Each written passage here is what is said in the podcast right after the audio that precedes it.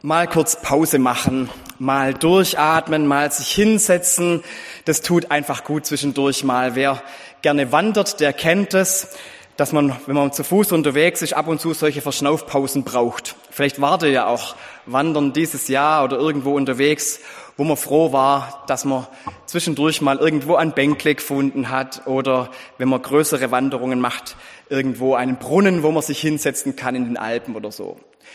Manchmal nimmt man sich das ja richtig zum Ziel, so eine Verschnaufpause, dass man sagt, bis dahin, bis zu dem Brunnen da vorne, da laufen wir noch und dann machen wir Rast.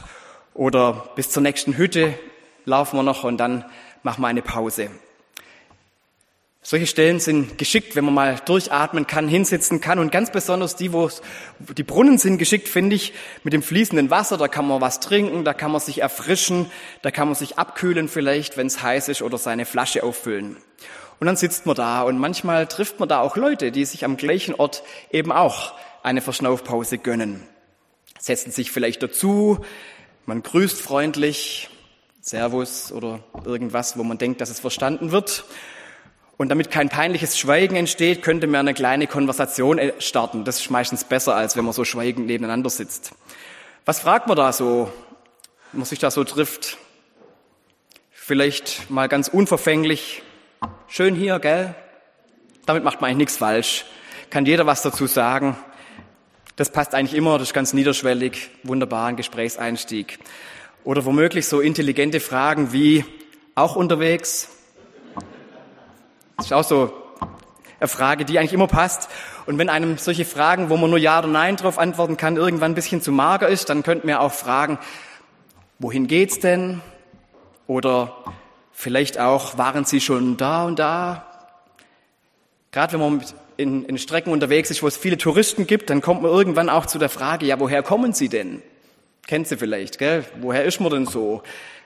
Ich mag solche Begegnungen, solche kurze Pausenbegegnungen, Kurzgespräche an der Wasserstelle und ich gebe zu, dass die selten intelligenter ablaufen, als ich das jetzt gerade skizziert habe, wenn ich da beteiligt bin. Aber darum geht's auch gar nicht.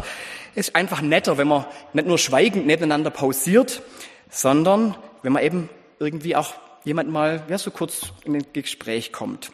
Vielleicht haben das Alleinreisende oder Alleinwandernde vielleicht sogar eher, weil man ja da niemand sonst hat, mit dem man sich irgendwie unterhält und auch niemand sonst hat, der einem sagt, jetzt sei doch ruhig, das ist peinlich, man spricht nicht einfach Leute an, da kann man es einfach machen. Alles kein Problem und dann ist es meistens ganz nett. Oder wenn man alleine irgendwo zuhört, was andere sich so unterhalten. Das ist manchmal auch ganz nett an solchen Pausenstellen, wie andere da so miteinander reden. Hat meistens ein bisschen Schmunzelpotenzial. Oder man kommt eben mit Fremden ins Kurzgespräch. Hagar sitzt an einem Brunnen. Sie ist Alleinreisende, allein unterwegs in der Wüste. Sie macht Rast auf ihrem Weg durch die Wüste. Das sind Wasserstellen auch gute und geeignete Pausenplätze. Da kann man sich erfrischen, da kann man was trinken, vielleicht kühlt sie auch ihre Füße ein wenig. Sie ist Alleinreisende, wobei das nicht so ganz stimmt, denn sie ist ja schwanger. Sie trägt ein Kind mit sich durch die Hitze, durch die Wüste. Und Reisende ist sie eigentlich auch nicht so ganz richtig, denn dieser Trip, den sie macht, ist kein Ausflug, sondern es ist eine Flucht. Sie ist auf dem Weg weg.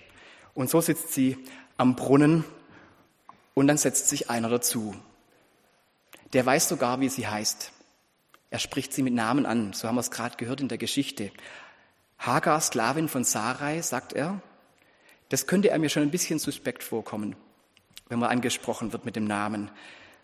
Und wir wissen gar nicht, wie die Hagar darauf reagiert, dass sie so angesprochen wird. Die Bibel verrät uns, dass es ein Engel des Herrn ist, sodass wir es verstehen, warum er ihren Namen weiß.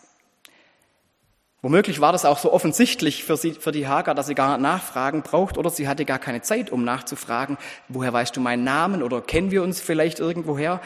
Denn der Engel stellt gleich die nächste Frage. So eine typische Pausenbrunnen-Begegnungsfrage. Er fragt sie nämlich, woher kommst du und wohin gehst du? Das, was wir manchmal auch fragen bei solchen Pausen. Die typischen Brunnenpausen-Begegnungsfragen. Woher kommst du und woher gehst du? Er fragt sie nicht, was machst du eigentlich hier oder wer bist du? Woher kommst du und wohin gehst du? Jetzt sitzt du am Ende dieses Jahres hier in der Kirche. Das ist ein bisschen vielleicht wie an einem Brunnen zu sitzen. Auf einer Reise durch die Zeiten macht man einen Moment lang Rast. So eine Zäsur, innehalten, durchschnaufen. Nicht einfach weitergehen ins nächste, sondern etwas auftanken, bevor es ins neue Jahr geht. Und wir sitzen alle zusammen an diesem Brunnen. Wir werden gestärkt an diesem Brunnen. Wir dürfen nachher in Brot und Wein uns die Stärkung fürs, für den neuen Wegabschnitt ja, in uns aufnehmen, spüren. Das Wort Gottes, das wir hören, kann wie frischen, frisches Wasser sein, reinigend und belebend. Und so sitzt du da und ich möchte heute diese Frage des Engels stellen, die er zu Hagar gesagt hat. Woher kommst du? Woher kommst du, Wanderer, auf deiner Lebensreise? Was liegt denn hinter dir? 2023 war es ein schönes Jahr oder war es eine schwere Zeit für dich? Waren da prägende Momente drin, die alles andere so überlagern, die für dich ganz typisch für dieses Jahr stehen, die dir sofort einfallen, wenn du an diese vergangene Zeit denkst? Oder es können ja schöne Dinge sein, Highlights des Jahres, aber vielleicht auch was Schweres, was alles andere überlagert hat? Vielleicht waren da Ereignisse, die eine Veränderung mit sich gebracht haben. Entscheidungen, die dich auf den Weg geführt haben, auf dem du jetzt bist. So wie bei der Hagar. Die hat die Entscheidung hinter sich von Abraham und Sarah wegzugehen. Das war eine ganz schön große Veränderung für sie. Weg von der Demütigung, weg von den harten Tönen der Herrin, weg von der Unterdrückung. Gab es bei dir auch harte Worte auf deinem Weg, wo du herkommst? Vielleicht Begegnungen, die schmerzhaft waren? Vielleicht Dinge, die dich getroffen haben? Oder vielleicht sogar Beziehungen, die zerbrochen sind, so wie bei Hagar? wenn du dieses ausgehende Jahr am liebsten hinter dir lassen willst, wovor fliehst du dann? Was, woher kommst du? Steckt ganz schön viel drin in dieser Frage. Die Hagar war nicht ganz unschuldig aus dem, woher sie kommt, denn sie hat ihre Herrin ja verachtet, nachdem ihr, der ausländischen Magd, das gegeben worden ist, was Sarah vorenthalten geblieben ist. Nachdem sie schwanger geworden war, hat sie Dinge gesagt, die sie besser nicht gesagt hätte. Ja, wenn die Hagar auf die Frage von dem Engel ehrlich antwortet, dann spielt in, diesem, in dieser Geschichte, wo sie herkommt, auch ihre Schuld eine Rolle. Das hat auch damit zu tun, wo sie jetzt herkommt. Die Folgen davon schleppt sie mit sich durch die Wüste. Und vielleicht schleppen auch wir manche Schuld jetzt mit am Ende dieses Jahres hierher an den Altar Vielleicht Worte, die man im Nachhinein besser nicht gesagt hätte oder vielleicht Dinge, die man hätte, die man lieber gelassen hätte oder andere Sachen, die wir nicht getan haben und im Nachhinein merken wir, dass es eigentlich ganz gut oder wichtig gewesen wäre. Woher kommst du, Reisender aus 2023? Was bringst du mit an diesem Abend, an diesem letzten Abend des Jahres? Der Engel setzt sich mit der Hagar hin und hört sich ihre Geschichte an. Gott hört zu, wenn du ihm das sagst, worauf du zurückblickst, woher du kommst, was du mitbringst. Er setzt sich jetzt zu dir an deine Raststelle.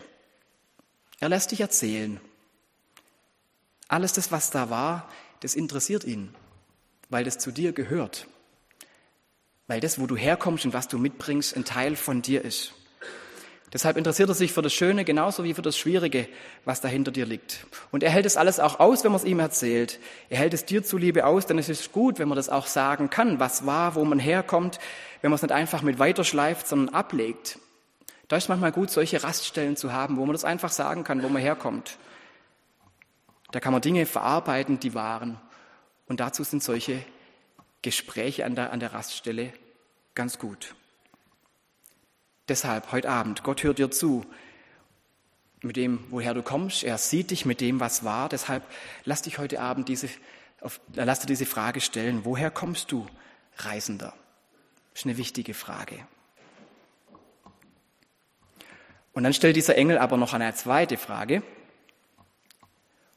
Wohin gehst du? Wohin gehst du, Wanderer durch die Jahre? Was liegt vor dir? Worauf steuerst du zu? Was meinst du, wo der Weg dich hinbringen wird? Was erwartest du von dem Weg, der kommt?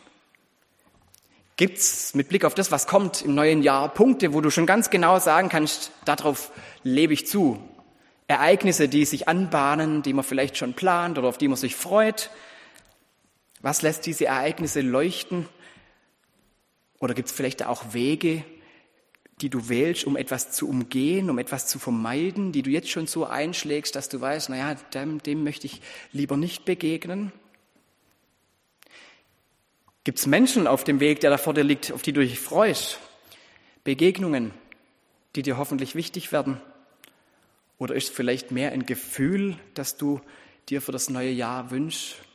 Ruhe, Gelassenheit, Normalität, irgend sowas? Wo du sagst, ja, da möchte ich hingehen, das ist mein Weg oder da möchte ich, dass mein Weg mich hinführt. Wohin gehst du in dieser Nacht?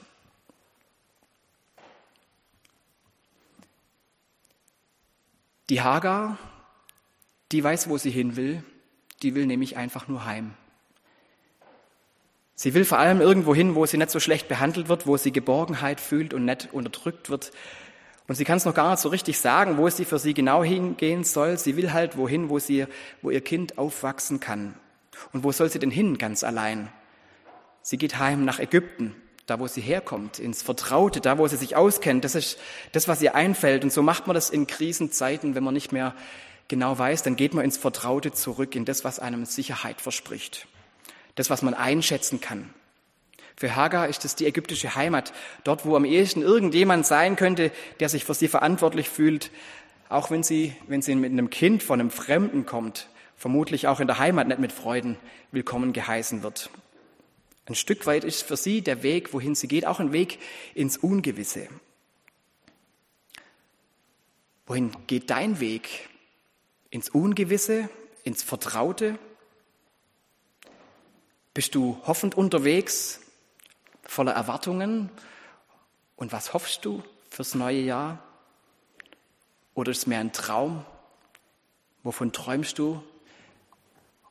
Was wäre schön? Wo zieht es dich hin?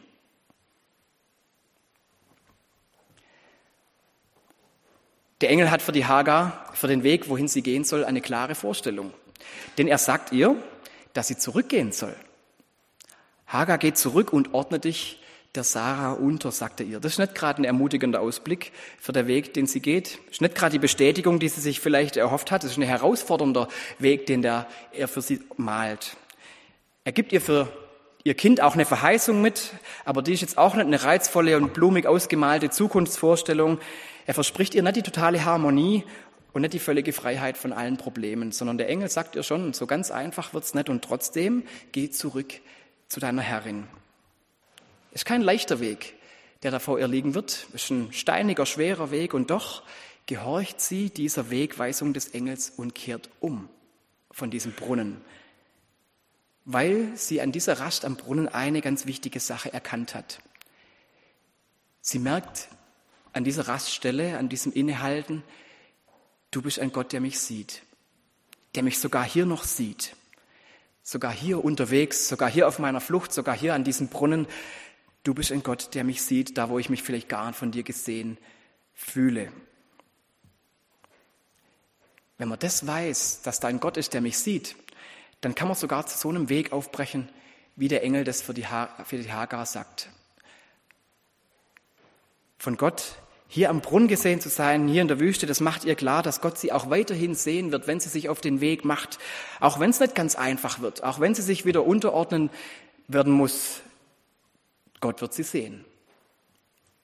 Auch wenn sie in schwierige Beziehungen zurückgeht, auch wenn sie ins fremde Land geht, Gott wird sie auch dort sehen.